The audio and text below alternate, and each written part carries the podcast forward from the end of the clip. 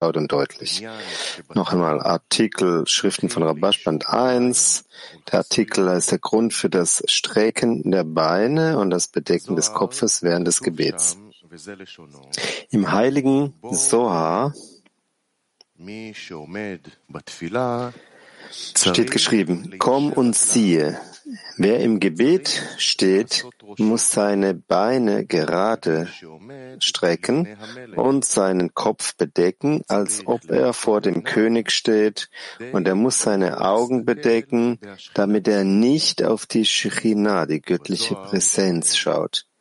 Im heiligen Sohr fragt er, du sagst, einer, der die Shechina ansieht, während er betet. Aber wie kann er die Shechina anschauen? An antwortet. Man muss davon ausgehen, dass die Shechina mit Sicherheit vor ihm steht, während er betet. Deshalb ist es ihm verboten, seine Augen zu öffnen.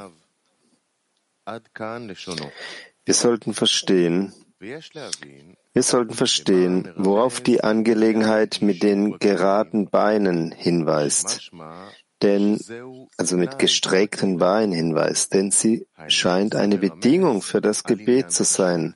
Sie deutet also eine wichtige Angelegenheit an. Was ist es also? Wir sollten auch verstehen, warum wir den Kopf während des Gebets bedecken müssen. Man kann nicht sagen, dass es bedeutet, dass wir den Kopf während des Gebets mit dem Talit, mit dem Gebetsschal bedecken müssen. Denn das gilt nur für das Morgengebet. Aber bei den Nachmittags- und Abendgebeten, die wir ohne Talit beten, wie können wir da von einer Kopfbedeckung sprechen? Worauf bezieht sich das also? Und was bedeutet es, die Augen zu bedecken? Wir bedecken unsere Augen, wenn wir das Schma Israel lesen. Höre Israel. Aber hier sagt er, dass wir auch während des Gebets unsere Augen bedecken sollen. Also sollten wir wissen, was diese Worte bedeuten. Wir sollten auch die Antwort des heiligen Soha auf die Frage verstehen, wie kann er die Shechina anschauen? Er erklärt, dass man davon ausgehen soll, dass die Shechina während des Gebets vor ihm steht. Aber die Antwort ist unklar. Was ist die Verbindung zwischen dem Schließen der Augen und dem Wissen, dass die Shrina vor ihm steht. Um das zu verstehen, müssen wir auf die ganze Angelegenheit in der Arbeit der Schöpfung zurückkommen. Wozu ist sie da und welche Stufe soll die Schöpfung erreichen?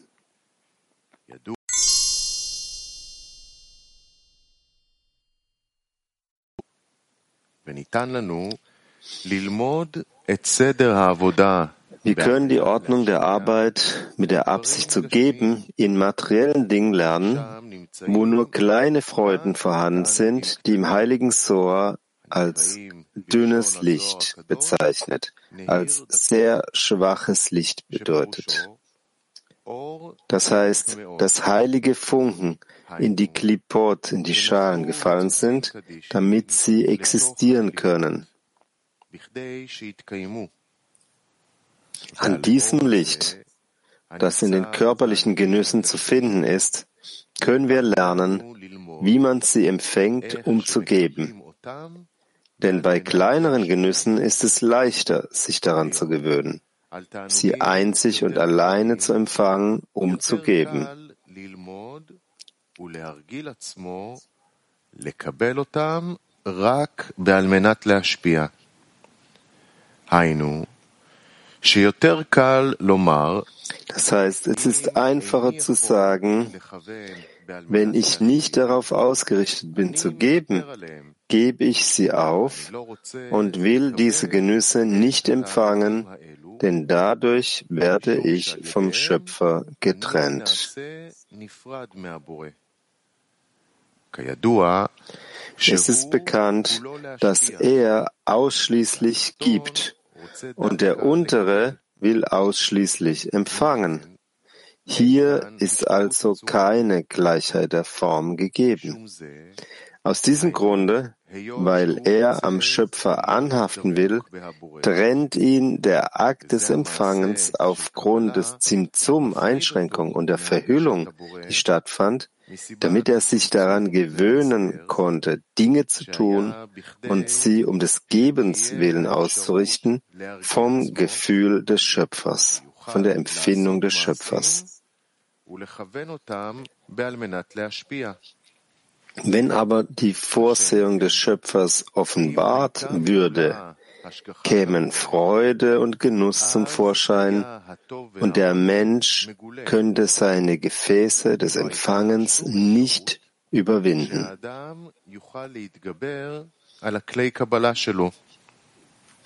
So können wir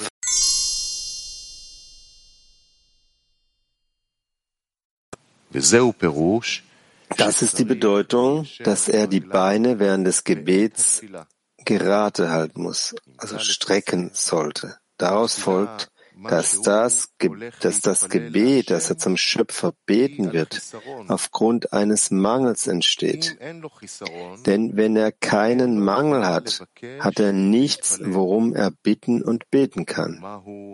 Und was ist mein Mangel? Ich kann sehen, dass die Kundschafter, die Meraglim, Spione, mich nicht in Ruhe lassen und ich will nicht auf ihren Wegen wandeln. Ich sehe aber, dass alle meine Gedanken und Wünsche nur meinem eigenen Nutzen dienen. Und ich sehe, dass ich nichts für den Schöpfer tun kann.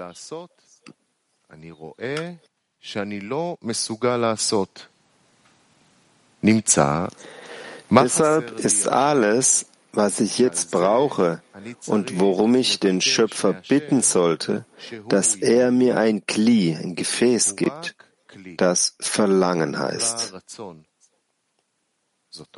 Das heißt, mir fehlt ein Mangel, also ein Verlangen, dem König dienen zu wollen und dass dies mein ganzes Verlangen und Streben sein wird und ich mich nicht um Dinge kümmern muss, die nicht den Dienst am Schöpfer betreffen.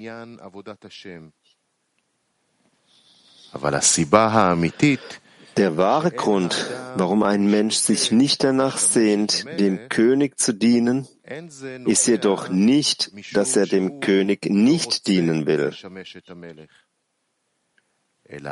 Baal Hasulam sagte, dass der Grund vielmehr darin liegt, dass er nicht glaubt, dass er vor dem König steht.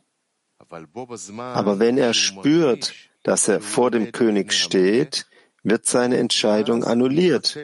Und er annulliert sich vor dem König wie eine Kerze vor einer Fackel. Deshalb folgt daraus, dass die Hauptsache, an der man in der Arbeit arbeiten sollte, darin besteht, mit dem Glauben belohnt zu werden, das heißt zu spüren, dass der Schöpfer existiert, wie unsere Weisen sagten, das Auge sieht und das Ohr hört, da es eine Verhüllung über uns gibt. Doch bevor wir die Eigenliebe verlassen, stehen wir noch unter dem Zimtzum, Einschränkung, die getan wurde, so dass der Ort des Empfangens dunkel ist, ohne Licht, was als ein Raum ohne höheres Licht bezeichnet wird. Aus diesem Grund bittet er den Schöpfer, seine Augen zu erleuchten, damit er spürt, dass er vor dem Schöpfer steht. Er braucht es nicht dafür, dass er genießen will, vor dem Schöpfer zu stehen. Vielmehr will er vor dem Schöpfer etwas Entschuldigung, will, vielmehr will er dem Schöpfer etwas geben und kann nichts tun, denn er spürt noch nicht, wie wichtig der Schöpfer ist. Stattdessen ist die Shrina für ihn im Exil. Das heißt, wenn es ihm in den Sinn kommt, etwas für den Schöpfer zu tun und nicht an seinen eigenen Nutzen zu denken, wird die Welt für ihn finster. Es kommt ihm vor, als sei er von der Welt abgefallen und gestorben. Das heißt, er beginnt zu spüren, dass seine gesamte Existenz annulliert wird und er keinen Namen mehr verdient, also nicht mehr von Bedeutung ist.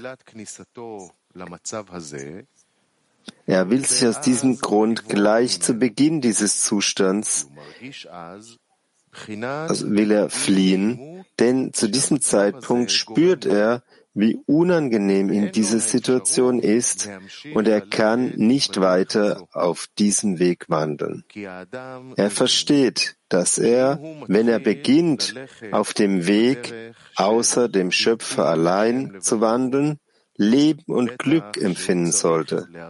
Doch plötzlich sieht er das Gegenteil.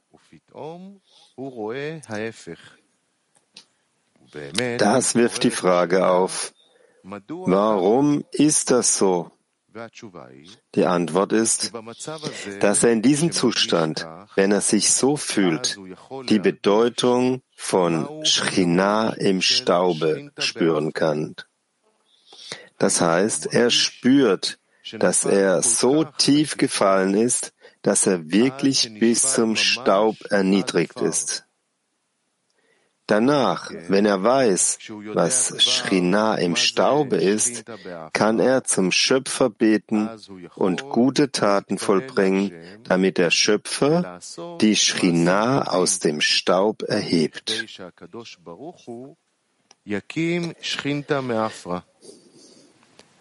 Das heißt, an dem Punkt, an dem er spürt, dass das Annehmen der Last des Himmelsreichs, also einzig und alleine für den Schöpfer und nicht für sich selbst zu arbeiten, wie Staub schmeckt, bittet er den Schöpfer, seine Verhüllung von ihm zu nehmen, damit er damit belohnt wird, dass die Shrina, das Land der Lebenden, genannt wird. Das heißt, genau dadurch, dass man alles für den Schöpfer und nicht für seinen eigenen Nutzen tun will, wird man genau von hier aus mit dem wahren Leben belohnt. Das ist die Bedeutung von Landes der Lebenden, ein Land, aus dem das Leben für alle entspringt. Umgekehrt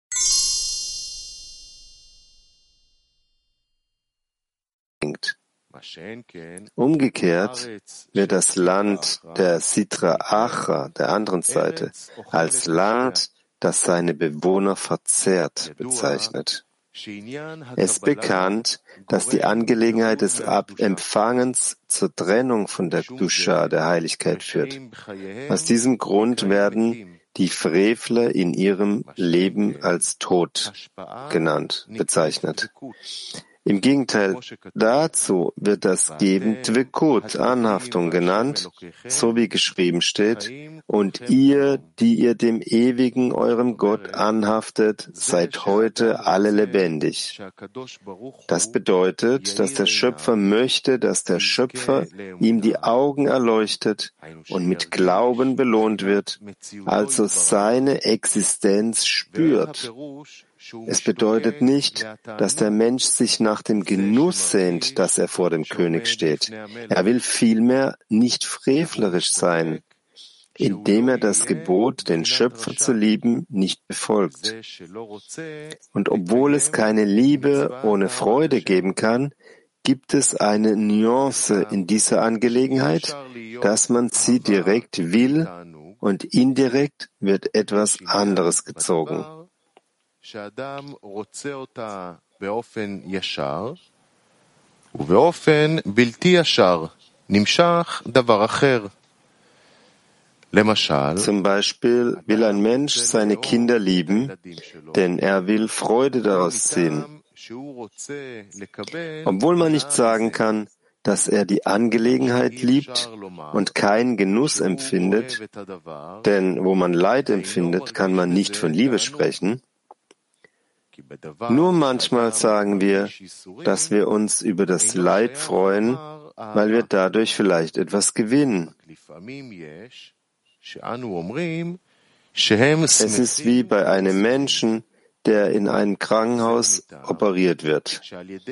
Er zahlt dem Arzt viel Geld und sagt nicht, dass er es liebt, aber er freut sich so, denn dadurch wird er etwas Wichtiges gewinnen, sein Leben.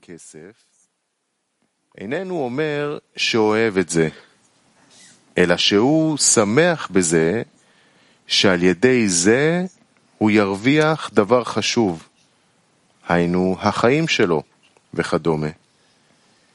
אם כן, Deshalb können wir nicht sagen, dass er seine Kinder lieben und für sie arbeiten will, um Freude zu haben.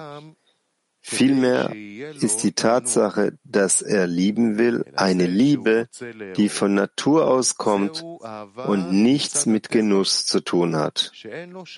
Aber seine Liebe zu ihnen bereitet ihm Freude. Daraus folgt, dass der Genuss indirekt aus der Liebe zu den Kindern resultiert. זה נמשך באופן בלתי ישר. Genauso ist es, wenn der Mensch den Schöpfer bittet, ihm näher zu kommen und ihm das Licht des Glaubens zu geben, damit er die Existenz des Schöpfers spürt. Natürlich annulliert er sich zu diesem Zeitpunkt vor dem Schöpfer und genießt sicherlich. Doch das ist nicht das, was er meint. Seine Absicht ist vielmehr, dass er will, dass der Schöpfer ihn näher bringt, denn er kann sehen, dass er frevlerisch ist und nichts außer zu seinem eigenen Nutzen tun kann. Er will also wirklich aus der Eigenliebe herauskommen.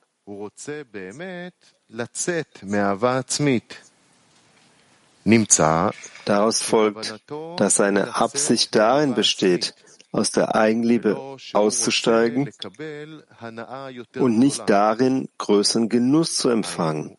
Das heißt, da er körperliche Freuden nicht so sehr genießt, ist es seine Absicht, seinem Willen mehr Freude zu empfangen, mehr Freude zu geben.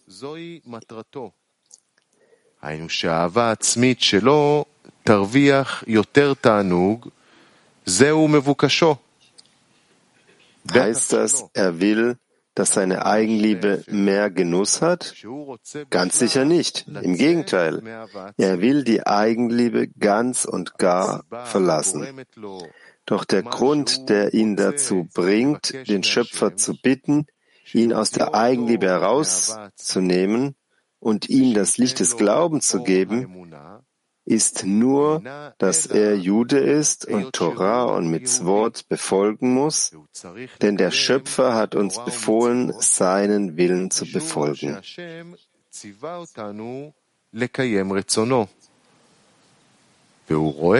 Er kann aber sehen, er kann aber sehen, dass er mit dem Geben an den Schöpfer nichts zu tun hat. Vielmehr drehen sich all seine Sorgen, wie bei den Nichtjuden, um Eigenliebe. Das motiviert ihn, hinzugehen und um etwas zu bitten, um ein Jude, also ein Verbundener sein zu können und nicht ein Nichtjude, ein Nichtgläubiger, der zu den Völkern der Welt gehört. Wir sollten jedoch bedenken, dass es unmöglich ist, die Existenz des Schöpfers zu spüren, ohne Freude zu empfinden.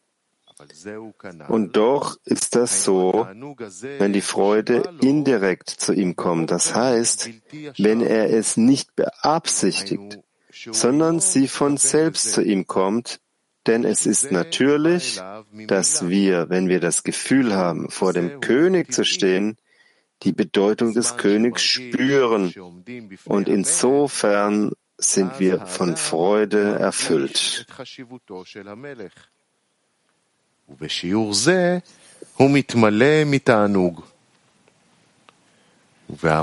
Er kann deshalb nicht sagen, dass er vor dem König steht und fühlt, dass er sich vor dem König annullieren will und gleichzeitig Unbehagen empfindet, denn er will sich annullieren. Wenn der Mensch, sobald er um des Gebens willen zu arbeiten beginnt, sieht und fühlt, dass er durch seine Annullierung vor dem Schöpfer Unbehagen empfindet, sollte er deshalb sagen, dass dies nicht die Natur des Königs widerspiegelt, sondern dass ein solches Gefühl zu ihm kam, um die Bedeutung von Schchina im Exil oder Schchina im Staube zu erkennen. Dann ist die Zeit reif, den Schöpfer zu bitten, ihn näher zu bringen, denn sonst sieht er, dass es keine Möglichkeit gibt, aus eigener Kraft Gdusha zu erlangen, da er spürt, dass alle seine Organe, dass alle Organe des Körpers sich dagegen sträuben, dem König zu dienen und seine Existenz zu annullieren.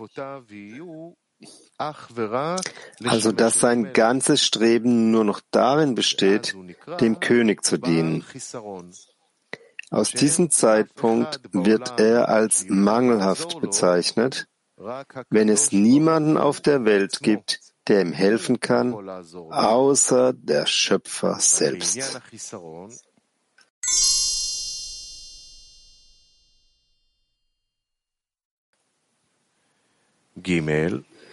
Drittens, er spürt seinen Mangel und alle Gedanken an den Müßiggang und Verzweiflung können seinen Mangel nicht stillen. Aus diesem Grund prüft er, wie er das bekommen kann, was er will. Daraus folgt, dass er den Schöpfer um das Füllen seines Mangels bittet denn er wünscht den Aufbau der Welt. Er kann sehen, dass er in dem Zustand, in dem er sich befindet, auch aufbaut. Aber alle Gebäude, die er baut, sind wie bei den kleinen Kindern, die spielen und Spielzeughäuser bauen, um sie dann wieder zu zerstören, nur um erneut aufzubauen. Es ist das Bauen, das ihnen Spaß macht.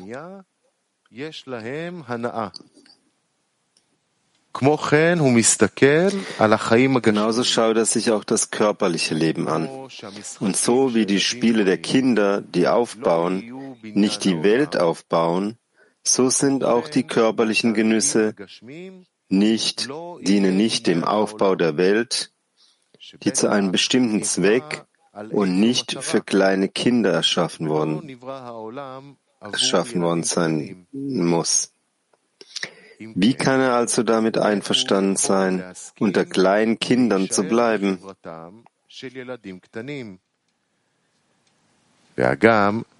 Und obwohl die Kinder ihn auslachen, dass er nicht mit ihnen spielen will und ihn nicht verstehen, weil sie denken, dass er wahrscheinlich keinen Sinn im Leben hat und nicht weiß, dass man das Leben genießen muss, ist er doch nicht wie alle anderen, sondern will sich scheinbar aus der Welt zurückziehen und in die Wüste gehen, um wie Tiere der Wüste zu leben. Doch kann er ihnen nichts entgegnen, da er keine gemeinsame Sprache mit ihnen hat. Auf jeden Fall leidet er unter seinem Mangel, weil er danach strebt, das spirituelle Leben zu erlangen.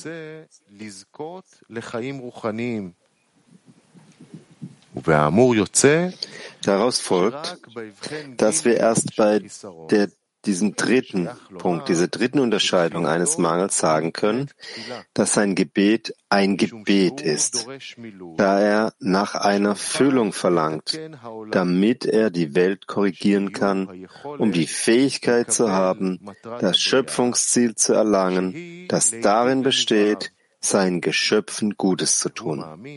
Er glaubt, dass all die Verhüllung und Einschränkung, die es in der Welt gibt, darauf zurückzuführen sind, dass wir nicht die richtigen Kelim, die Werkzeuge haben, um uns an die Fülle der Göttlichkeit, die ein Gefäß des Gebens ist, anzupassen. Aus diesem Grund bittet er den Schöpfer, ihm Gefäße des Gebens zu geben. Wir können dies erhalten, indem wir die Größe und Bedeutung des Königs spüren. Aber wenn die Shrina im Exil ist und die Arbeit wie Staub schmeckt, wie können wir diese Arbeit dann fortsetzen? Deshalb wird ein solches Gebet erhört. Jetzt können wir die Worte des heiligen Soa interpretieren. Was damit gemeint ist, dass wir den Kopf bedecken und die Augen schließen sollen, als stünden wir vor dem König.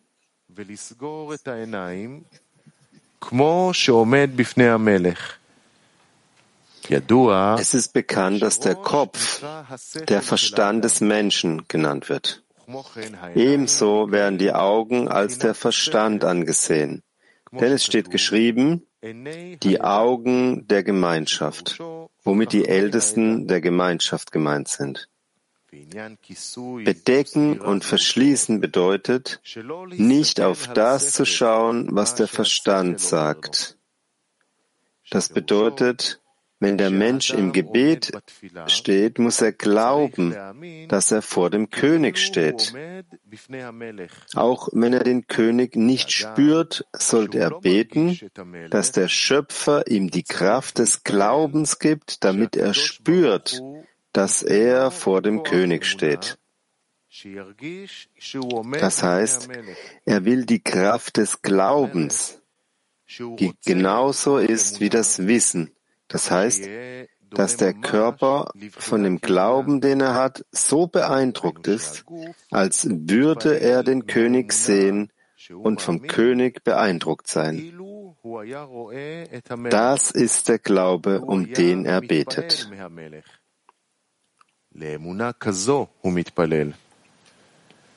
Deshalb sagt er, dass es verboten ist, die Augen während des Gebets zu öffnen, denn es ist verboten, die Shrina anzuschauen. Der heilige Soas fragt, wie kann er die Shrina ansehen? Er antwortet, dass es darum geht, sicher davon auszugehen, dass die Shrina während des Gebets vor ihm steht, weshalb es ihm verboten ist, die Augen zu öffnen. Wir haben gefragt, was ist die Antwort? Die Sache ist die, dass der Glaube eines Menschen genau so sein sollte, als ob er die Schchina sehen könnte. Solange sein Glaube diese Stufe nicht erreicht hat, wird es nicht als echter Glaube angesehen. Und das ist die Art von Glauben, für die man beten sollte, dass der Glaube in ihm wirkt, als ob er alles mit seinen Augen sehen könnte.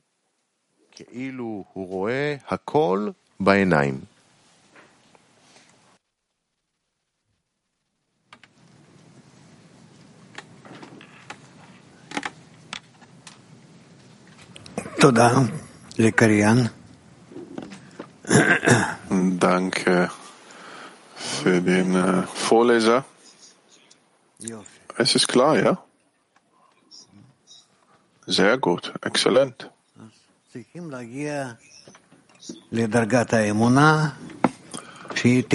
Das heißt, äh, wir sollen die Stufe des Glaubens äh, erreichen und dann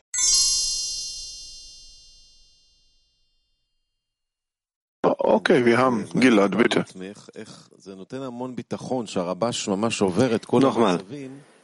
Der Eindruck äh, wird so gefüllt, mit Vertrauen gefüllt, dass der Rabash uns äh, diese Zustände durchläuft. Wir fühlen, äh, wie durch diesen Dschungel gibt es Ordnung. Es ist erstaunlich jedes Mal. Was bedeutet es, dass wir die Shina nicht anschauen sollen? Weil die Offenbarung der Shechina ist äh, präzise dafür da, dass derjenige sich bedeckt und die nicht äh, sehen soll. Und deswegen, das ist die, äh, eine Bedingung. Auf der einen Seite sagt, man braucht starken Glauben und zu glauben, dass man vor der Schrina stehen, um sie zu, zu, sehen. Auf der anderen Seite soll man sie nicht sehen. Was sind diese beiden Seiten? Zu sehen mit Glauben. Das heißt, dass man sieht ihr Licht des Glaubens. Also zu sehen im Licht des Glaubens. Was ist verboten oder nicht glauben? Die möglichen, was ist das? Wenn der Mensch so ein Gefäß erlangt, ein Gefäß des Gebens,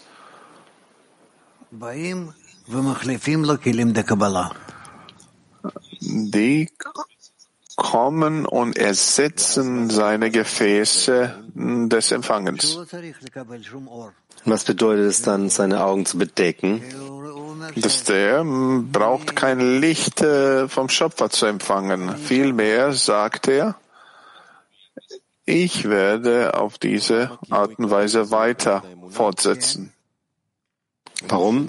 Weil der Empfangende den Glauben verliert? Ja. Das heißt, er muss seinen Glauben stark halten, indem er die Augen bedeckt. Er muss diesen Glauben ähm, stark ja. behalten. Das bedeutet, dass die ganze Arbeit des Menschen ist, den Zustand zu erreichen, wo er leben im Licht des Hasadim, Licht des Glaubens, nicht im Licht der Hochma. Also verboten bedeutet hier eine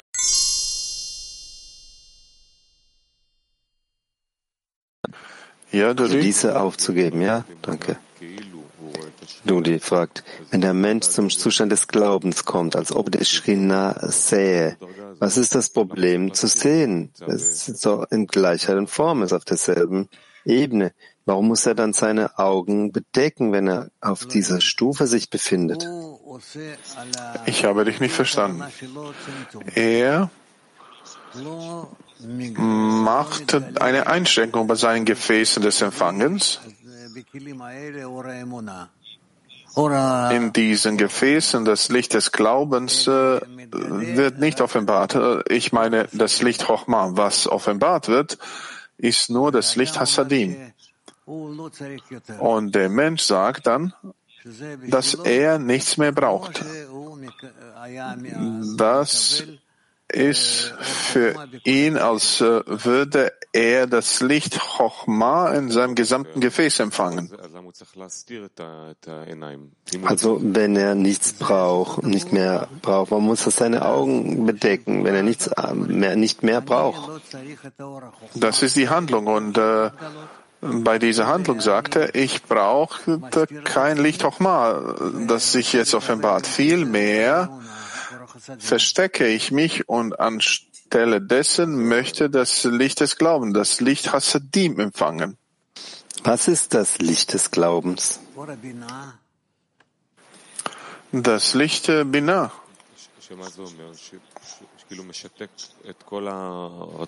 Was bedeutet das?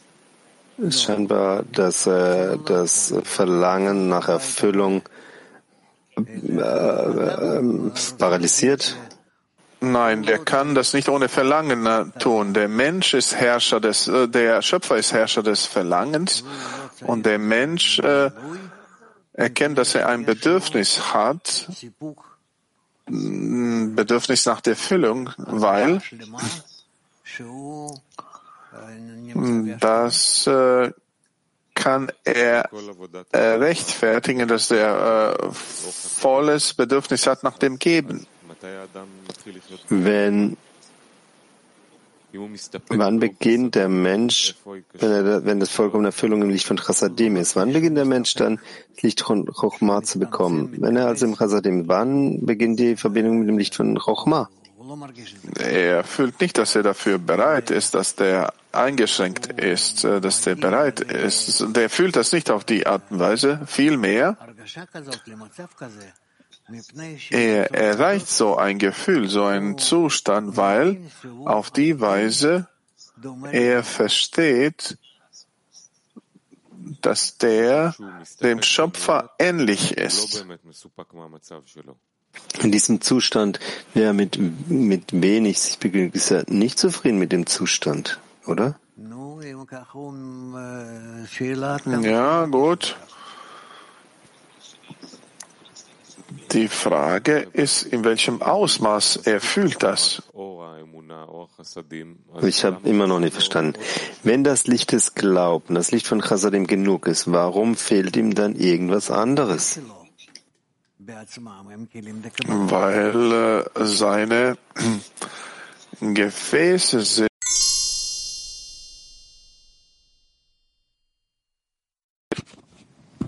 אפשר להגיד kann man sagen, dass das reflektierte Licht, dass das ist, wenn er direktes Licht zurückstößt, zurückweist, das Gefäß macht aus sich selbst das direktes Licht, aber kehrt es, wendet es zurück zum Schöpfer. Das heißt, er verhüllt sie, versteckt sich. Und das reflektierte Licht des Glaubens, über das Rabash sprach.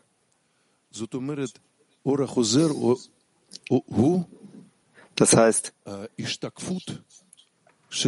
der reflektiertes Licht ist eine Reflexion des direkt nichts, aber von Seiten des Geschöpfes. Ja.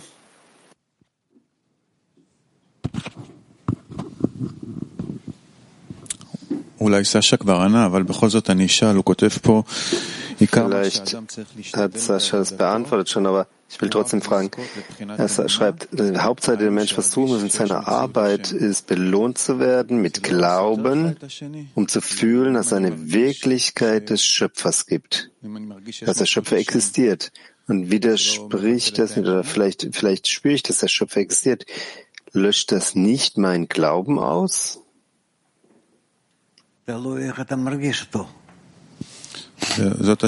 Ist abhängig davon, wie du ihn fühlst. Das ist eine Frage. Was ist der Unterschied zwischen im zu wollen, im Glauben zu sein und zu fühlen, dass der Schöpfer existiert? Der Glaube ist auch das Licht. Ist das Licht, ja. Siehst du.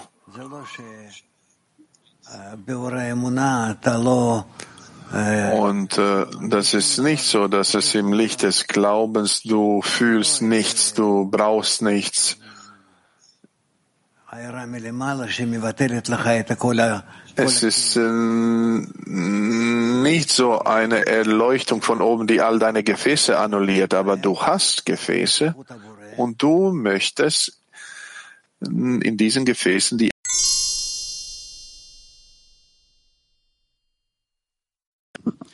אז האדם רוצה רק את החיסרון ולא את המילוי, זה המצב, כן? Also ein Mensch möchte nur den Mangel, nicht die Erfüllung. Das ist der Zustand, ja?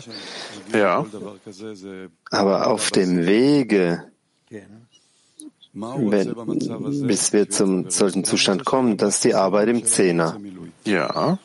Was will er in diesem Zustand für die Freunde? Will er auch den Mangel für sie oder will er Erfüllung für sie? Er nutzt deren Gefäße. Wie kann er sie nutzen? Was wird er erlangen? Das versuche ich zu verstehen. Ich kann verstehen, an mir selbst eine andere Zukunft, ich das fühle, aber ich kann das verstehen im gewissen Ausmaß. Ich strebe nach einem Zustand, wo ich nur einen Mangel habe, nicht Erfüllung will, sondern nur die Eigenschaft des Gebens. Sei das ist über, äh, das, über mich. Aber um was soll ich für die Freunde bitten? Dieselbe Sache oder soll ich äh, bitten, dass sie erfüllt werden? Mangel oder Erfüllung? Dass die die ganze Erfüllung bekommen. Ähm, Nochmal, er schreibt hier, dass die Hauptsache, die der Mensch versuchen muss zu erreichen in seiner Arbeit, ist die Eigenschaft des Gebens zu erreichen, dass der Schöpfer existiert. Diese Handlung die heißt versuchen, belohnt zu werden durch Glaube. Was muss der Mensch, was soll er tun, wonach soll er streben? Mit welchen oder in welchen Gefäßen er die Existenz des Schöpfers fühlt. Ja, jetzt fühlt er die Existenz des Schöpfers zwischen dem, was stört, ähm, seinem Verlangen zu empfangen und was er weiß, dass es nicht so sein sollte. Die Existenz des Schöpfers, das Gegenteil der Gefäßempfangens, also die Existenz des Schöpfers zu spüren. Was, was soll er also versuchen hier? Wonach soll er streben? Die Anstrengung äh, liegt darin, äh, wenn du deinen Willen zu empfangen hast und du machst darüber eine Einschränkung und dadurch erhebst du dich zu der Stufe des Gebens und äh, auf die Weise in Bezug auf das reflektierende Licht, was du dadurch aktivierst, Du wirst äh, dich selbst äh, in Bezug zum Schöpfer aktivieren. Wir sagen, Einschränkung des Fangen, ist das etwas, was der Mensch direkt tun kann? Oder ist das ein Prozess, der geschieht durch das korrigierende Licht? Bin ich in der Lage, das zu tun? Der Mensch ist nicht in der Lage, die Einschränkung zu unternehmen oder was anderes.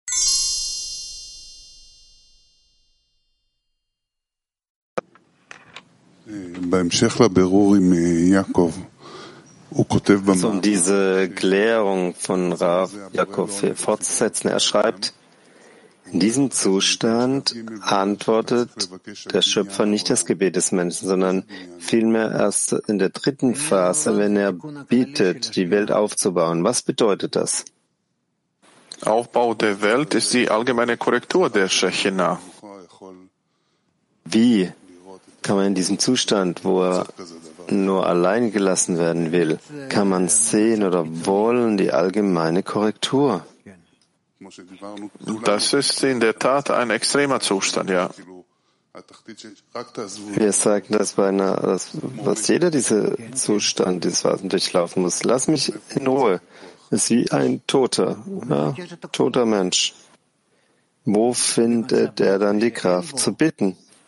Er bittet um diese Kräfte, besonders in dem Zustand, wo er keine Verbindung mit solchen Kräften hat. Dann bittet er, dass er die bekommt. Also die Kräfte zu haben. Welche Kräfte soll er haben? Dass er was bekommt und damit anfangen kann. Starten, was beginnen, dass er wenigstens dass er Mangel nach dem Geben hat? Ja, auch das kleinste Licht von Hasadim, das möchte er. Danach will er mit dem Licht von Chasadim bleiben und dort sich daran anzuhaften? Ja, aber später in Bezug zu seinem Zustand, ja. Dass der Schöpfer ihn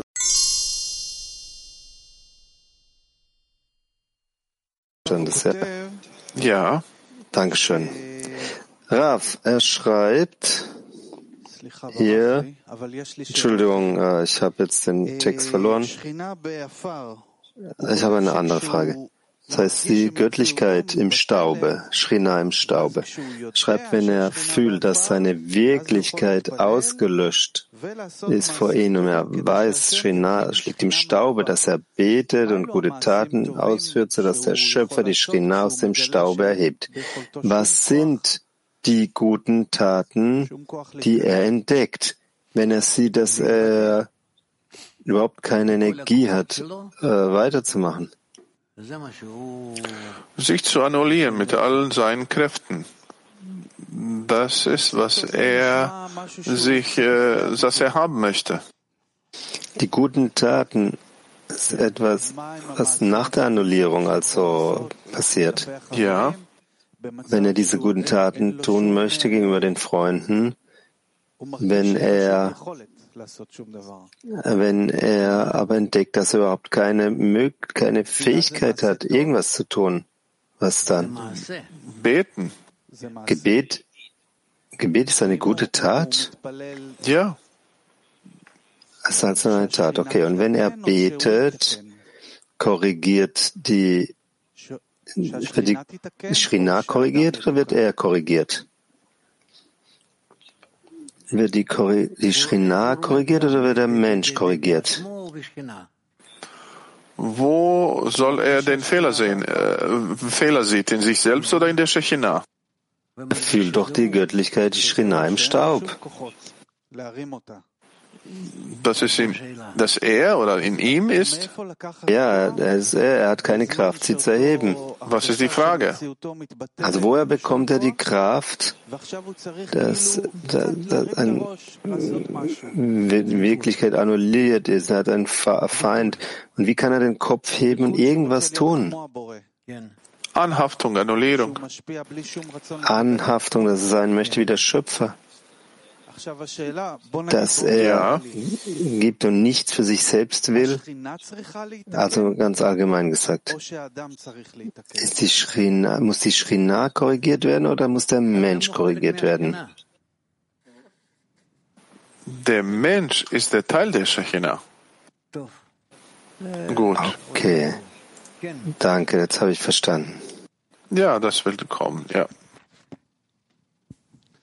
Total Vielen Dank, Rav. Was bedeutet es, mit dem Leben belohnt zu werden? Mit dem Licht belohnt zu werden, das äh, bedeutet zu sehen, die Shechinah empfängt die, das ganze Licht vom Schöpfer und äh, und er fühlt ihn mit äh, vollständigen Gleichheit der Form für den äh, Sivuk, die Paarung. Der Freund hat hier gefragt, ähm, da, die, die Mängel der Freunde zu fühlen oder zu, zu erfüllen, bedeutet das, das Licht, äh, das Land der Fülle zu erreichen, das Land des Lebens, in dem ich um die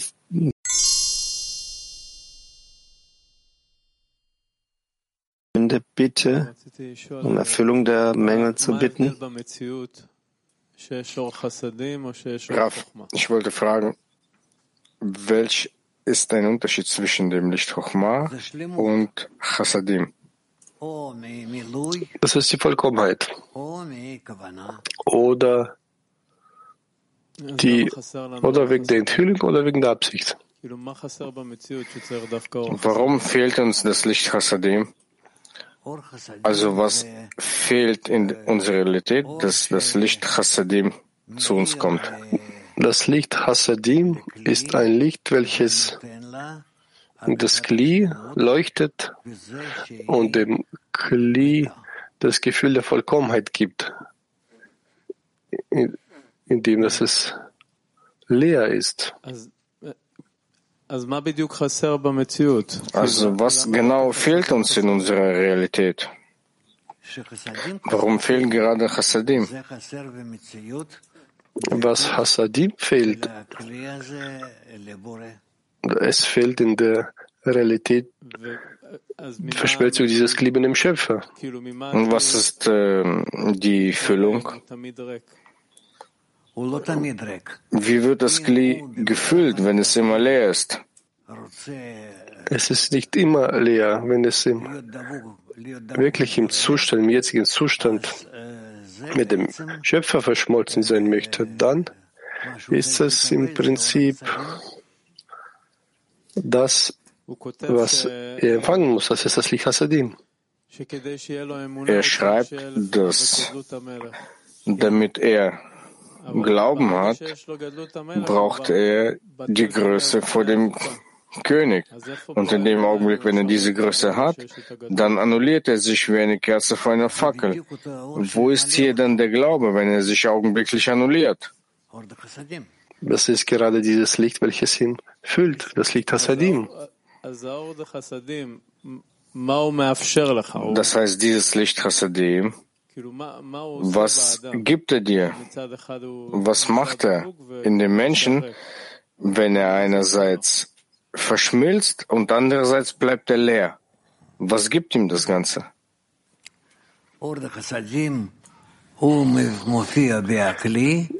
Das Licht Hasadim, es entsteht im Kli und füllt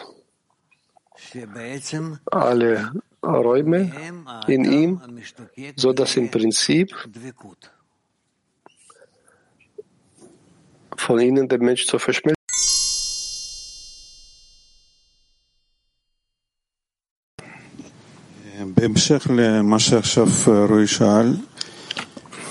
Ja, ich möchte weiter fragen, das, was Roy auch gefragt hat, hier auf der Seite 361 dritter Ausschnitt über den dritten Chisaron sagt, dass dies ein echter Chisaron ist. Das heißt also, dass der dritte Unterschied des Chisarons, man kann sagen, dass sein Gebet ist ein Gebet, weil er hier um Füllung bittet, damit er die Welt korrigieren kann, damit er die Möglichkeit hat, das Ziel der Schöpfung zu bekommen und dem Schöpfer dadurch Freude zu bereiten. Und er glaubt daran, dass die ganze Verhüllung, die in der Welt existiert, das ist aus dem Grund, dass wir passende Kelim haben. Das sind gebende Kelim. Und dann füllt er, die, die gebenden Kelim. Er will doch das Ziel der Schöpfung, das ist ja nicht für sich selbst, oder? Ja. Und dann fragt er hier, zuvor schreibt er das so oder so, hat er den Chisaron, dass er zum Spirituellen gelangen möchte, aber er schreibt hier auch, dass so oder so er leidet von dem Chisaron, dass er zum Spirituellen gelangen muss und er sucht nach einer Lösung, wie er das machen kann und er muss zum Ziel der Schöpfung streben. Andererseits aber hingegen muss er sich mit dem Glauben zufrieden geben, mit dem Licht Chassadim, wie Sie das gerade erklärt haben. Ja? Und wie ist es, wenn man Füllung verlangt, nicht einmal für sich selbst. Ich möchte, dass das Ziel der Schöpfung in der Welt offenbart wird und das Ziel der Schöpfung eintritt und äh, ja. Wie ist es möglich, wenn er sagt, die Augen zu schließen und das Ganze überhaupt nicht zu sehen? Wie kann man das Licht der ganzen Welt bringen und nicht sich selbst? Sozusagen nicht daran teilnehmen, aber man ist doch ein Teil des Ganzen. Ja. Das ist eine Frage. Theoretisch kann es sein. Aber das kann nur unter der Bedingung sein, wenn der Mensch fähig ist, mit dem Licht Hasadim sich zu füllen. Das heißt, als ob er das Ziel der Schöpfung, das Licht Chorma, nicht berührt. Aber das ist ja mein Prozess, diese Auf- und Abstiege. Es ist unmöglich, hier standhaft zu bleiben. Ja, hier ist eine Frage. Im Endeffekt, wenn wir von dem Ende der Korrektur stehen, ob wir in der Licht der Korrektur der Schöpfung uns befinden.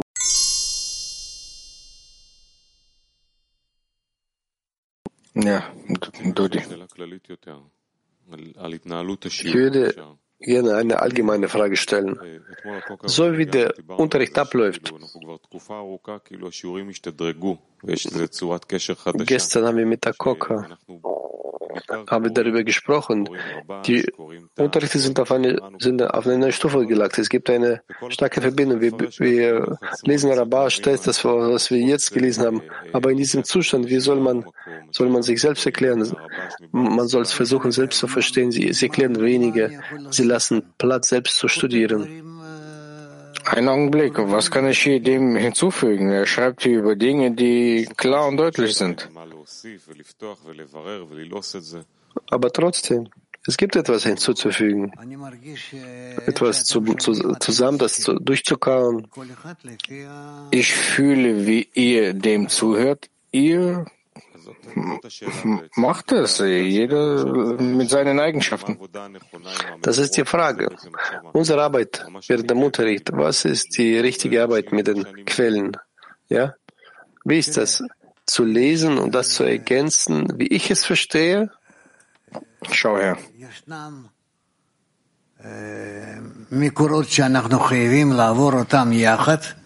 Es gibt Quellen, die wir gemeinsam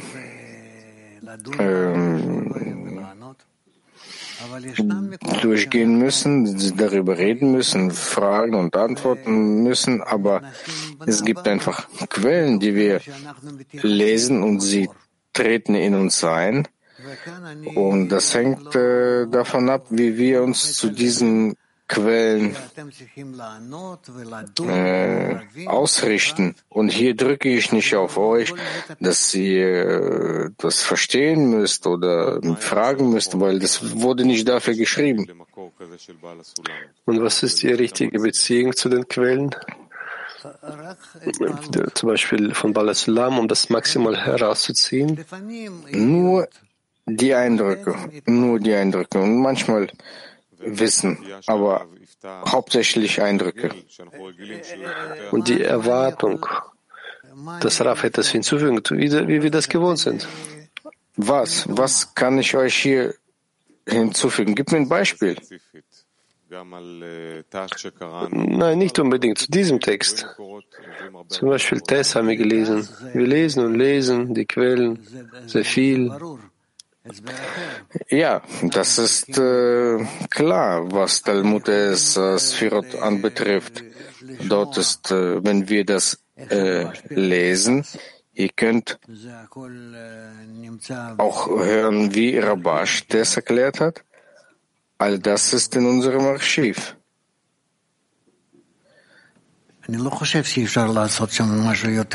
Ich denke nicht, dass äh, dort mehr zu machen ist. Und wenn ja, dann fragt.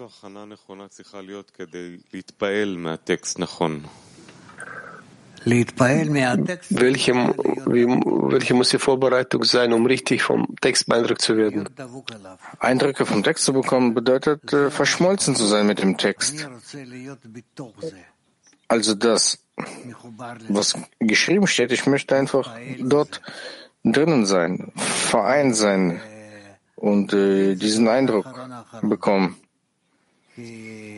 Und äh, das Letzte natürlich, das Ganze zu verstehen, weil nicht mit Hilfe des Wissens kommen wir voran. Wenn wir, sagen wir, das lesen, dann muss man sich bemühen, sich einen Text zu halten, ob ich das verstehe oder nicht. Ich muss einfach beeindruckt werden. Insbesondere das. Und was das Wissen betrifft, das Verstehen des Inhalts, das ist inwieweit ihr äh, diesen Sinn daraus äh, ziehen wollt.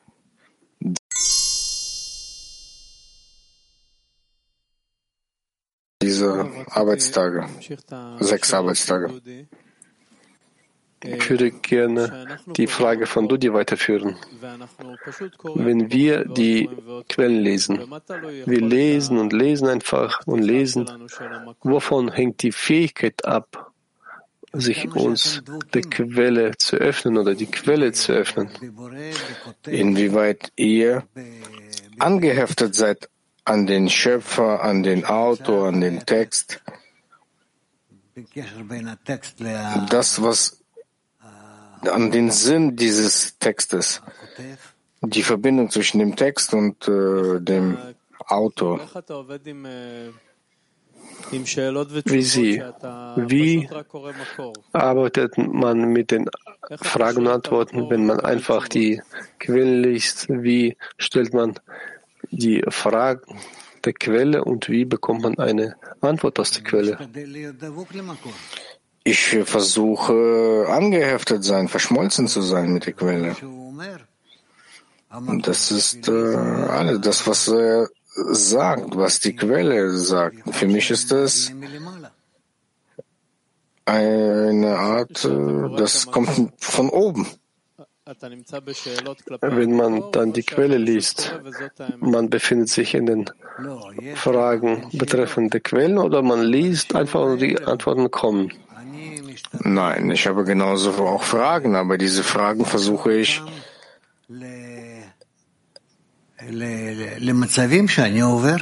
mit meinen Zuständen zusammen zu verbinden, die ich, äh, die ich durchmache mit Hilfe dieser Quelle. Sagen wir, wir lesen die Quelle, dann stellen wir ihnen eine Frage und sie geben uns Antworten. Und dann öffnen wir etwas mehr als ob. Es gibt aber solche Augenblicke, wenn wir viel lesen, wo schließen sich hier die Fragen ein? Wie stellen wir die Fragen? Ich weiß nicht. Wir fragen Rabash Bal Sulam, wie öffnen wir noch mehr das, was wir lesen? Das alles gehört zu der persönlichen Erkenntnis eines jeden an, inwieweit jeder sich selbst äh, neutralisieren möchte und äh, diesen Einfluss von oben bekommen möchte. Was bedeutet das? Wovon hängt die Fähigkeit ab, sich zu neutralisieren? Worin neutralisiere ich mich? Wovon hängt das ab? Ich möchte mit meinem Verlangen zu empfangen nicht äh, dort dazwischen schalten. Du sprichst über die Erstquellen, ja? Natürlich. Wie tritt man sie heran, ohne Verlangen zu empfangen? Wie tritt man an die Quellen heran. Das kann ich dir nicht sagen. Jeder laut seiner Stufe wird dazu strebt und äh, mit, dass mit Hilfe dieser Quellen man zu der äh, Verschmelzung kommt. Ich würde es so sagen. Ich fühle, dass es so eine neue Arbeit gibt. Das heißt, ich muss eine, äh, die, meine Beziehung zu den, zu den Quellen, zu den Freunden revidieren, ja. zu allen. Ja, stimmt. Das heißt, ich weiß nicht, wie ich mich orientieren muss.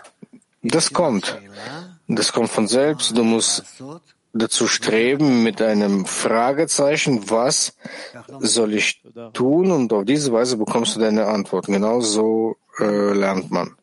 Vielen Dank. Ja, Gershon. Ich höre das, was Sie sagen, das, was Sie Dudi und Rui geantwortet haben, und ich fühle, umso mehr ich mich, äh, Text, mich mehr an den Text halte, desto mehr brauche ich Raf. Das heißt, ich brauche auch mehr die, die Fragen der Freunde. Und wenn ich mich nicht an den Text hafte, dann habe ich Notwendigkeit an nichts. Was soll ich dann tun? Wir lesen jetzt einen Artikel. Ich habe gefühlt, dass ich sie, also ich höre sie nicht, dass sie etwas sagen. Dann fällt mir hier etwas. So fühle ich das. Wie soll man damit arbeiten?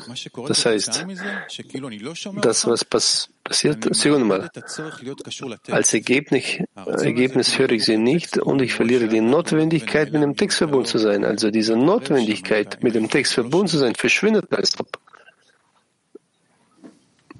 Wenn sie sich äh, weil für, für gewöhnlich mischen sich ein, plötzlich sind sie nicht da.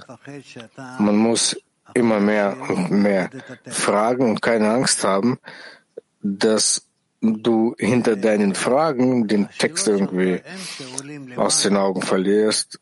Aber deine Fragen sie, gerade diese steigen nach oben auf und ähm, überdecken den, bedecken den Schöpfer. Ich weiß nicht, ob ich das äh, so ausdrücke, richtig ausdrücke, aber so ist es. Ich denke, dass ich das gehört habe. Noch etwas, was die Fragen betrifft. Es gibt die Notwendigkeit an der Frage, neben der Klärung, ja, in Verbindung mit dem Hören, in Verbindung mit Ihnen. Ich möchte, dass diese Verbindung erweckt wird zum Rav, um ihm die Frage zu stellen und all diese all diese Sachen äh, kreieren die Verbindung mit dem Hören, mit Ihnen und diese neue Form des Studiums. Ich weiß nicht, ich fühle, dass hier etwa, dass hier sehr viel fehlt. Wie kann man sich in dem Ganzen besser orientieren?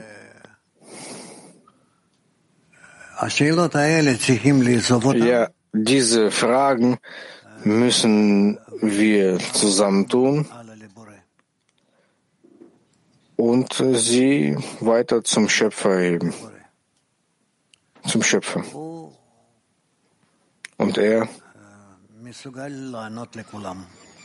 wird uns äh, allen antworten. Er ist in der Lage dazu.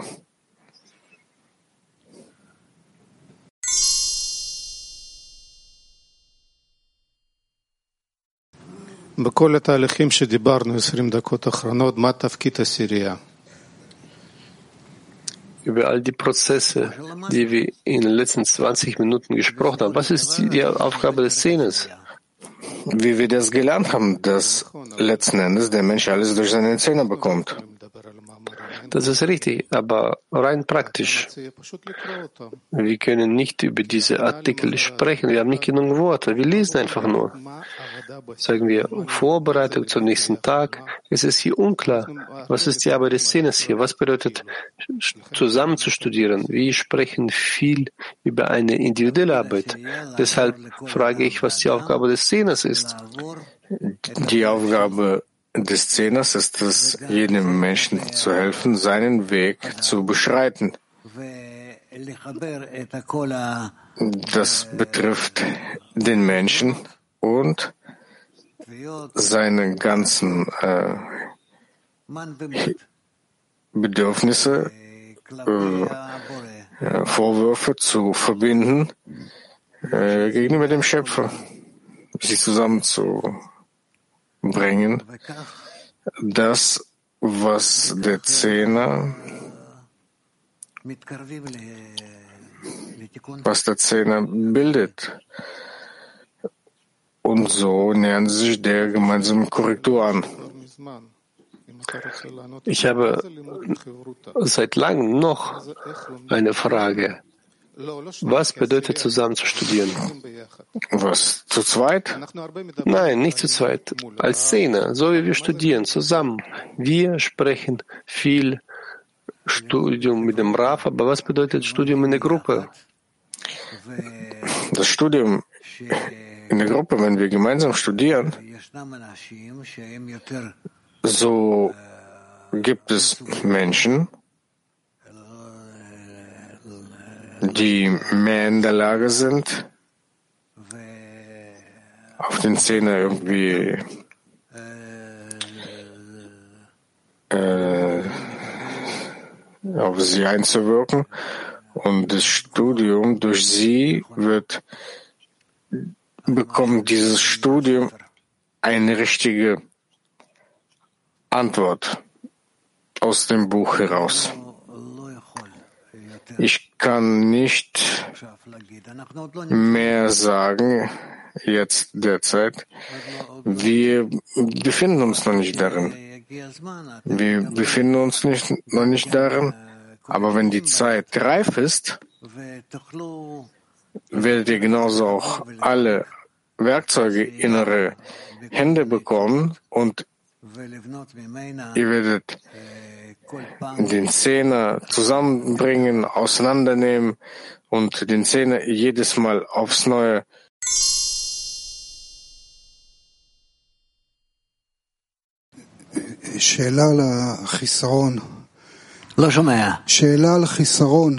Ich höre nicht.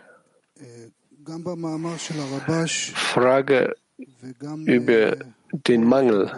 Im Artikel von Rabash und hier lesen wir, dass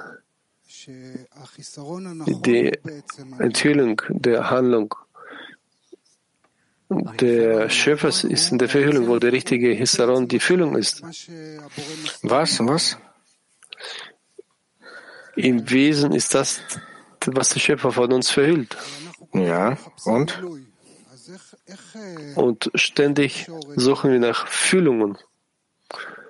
Wie kann man das verbinden, das, was der Schöpfer verhüllt,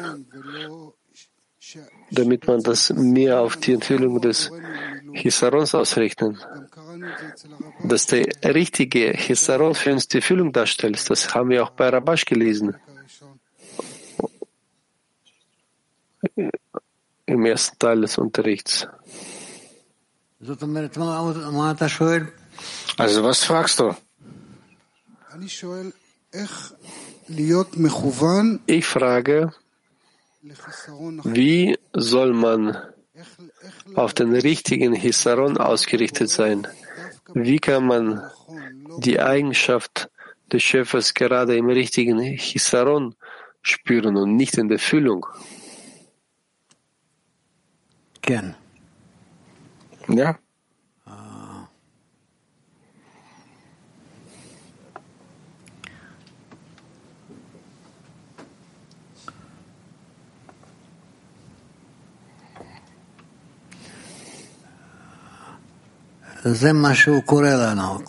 Das ist, was er uns hier schreibt.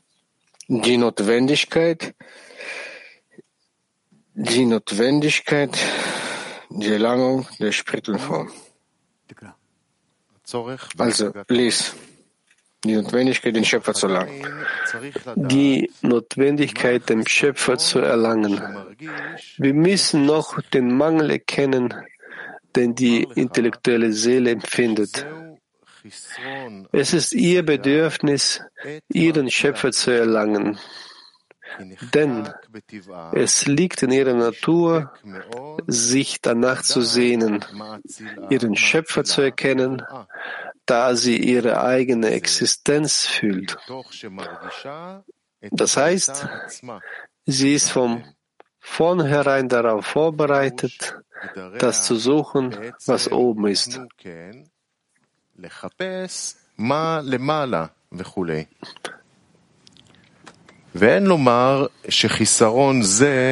Man kann nicht sagen, dass dieser Mangel nur darin besteht, ihren Schöpfer zu erreichen.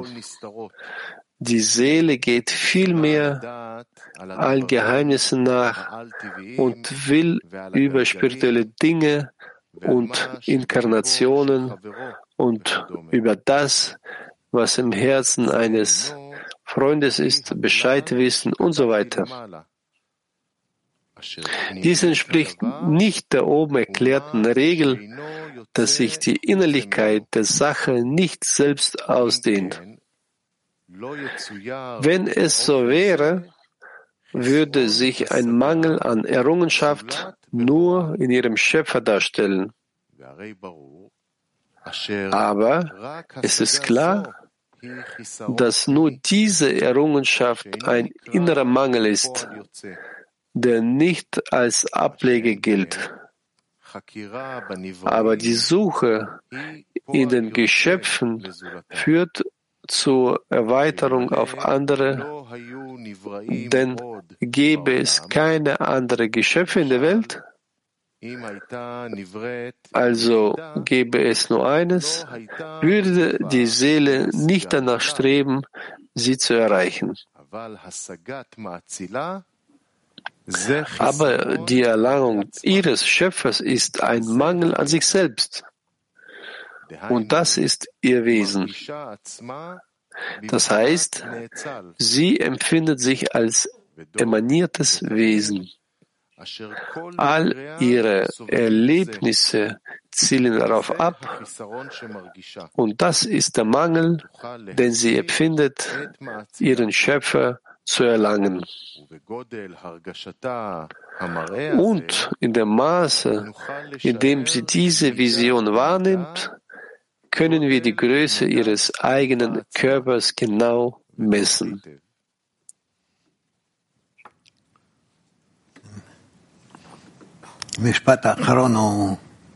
Der letzte Satz ist wirklich äh, total verdreht.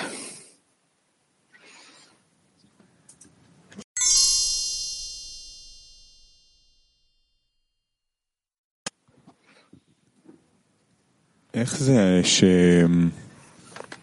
איך לעשות את הקפיצה Und wie vollbringt man diesen Sprung? Das, was dem Menschen fehlt, dass es gerade die Größe, die Wichtigkeit des Schöpfers ist. Diese Eigenschaft des Kiels zu erlangen.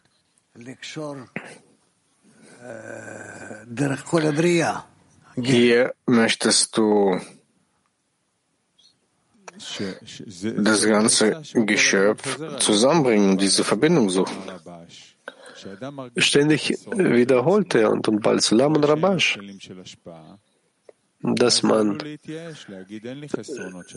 sieht, dass man keine eigenen Kilim hat und dann muss man enttäuscht sein und sagen, ich habe keine Notwendigkeit im Geben, keine Notwendigkeit an den Freunden, sich selbst zu lieben. Und hier sagt er, das, was fehlt, ist die Größe des Schöpfers. Ja, Er fühlt, dass ihnen, ihm die Kelim des Gebens fehlen. ja, Und ich sage, konzentriere dich auf die Größe des Schöpfers und dann wirst du die gebenden Kelim haben.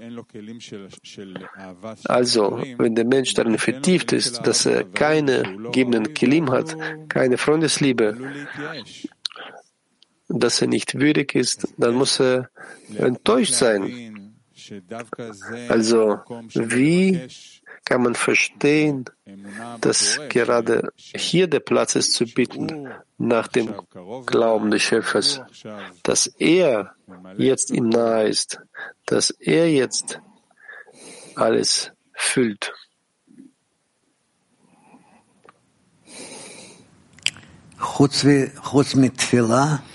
nur das Gebet. Außer dem Gebet gibt es nichts.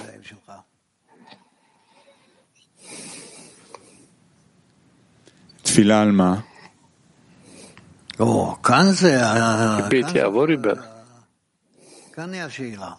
Ah, das ist genau die Frage. Was ist zu bitten? Der Mensch bittet nach den Kelim des Gebens, das, was er fühlt. Dass er diese Kelim nicht hat. Er hat, kein, er hat keine Freundesliebe. Also hat er sie nicht. Ist es ein inneres Bedürfnis eines Menschen, wirklich? Gerade das ist ja nicht mal wahrhaftig. Natürlich nicht. Und er sagt noch mehr. Bitte nach der Größe des Schöpfers. Wenn du die Größe des Schöpfers haben, wir, haben wirst, dann wirst du die Kelim des Gebens haben. Ja. Wie kann man danach bitten, nach etwas Größerem bitten als das, was fehlt? Die Größe des Schöpfers kannst du dir vorstellen, dass dir das fehlt. Weil mit Hilfe dessen kannst du dich entwickeln, die Dinge erkennen, verstehen.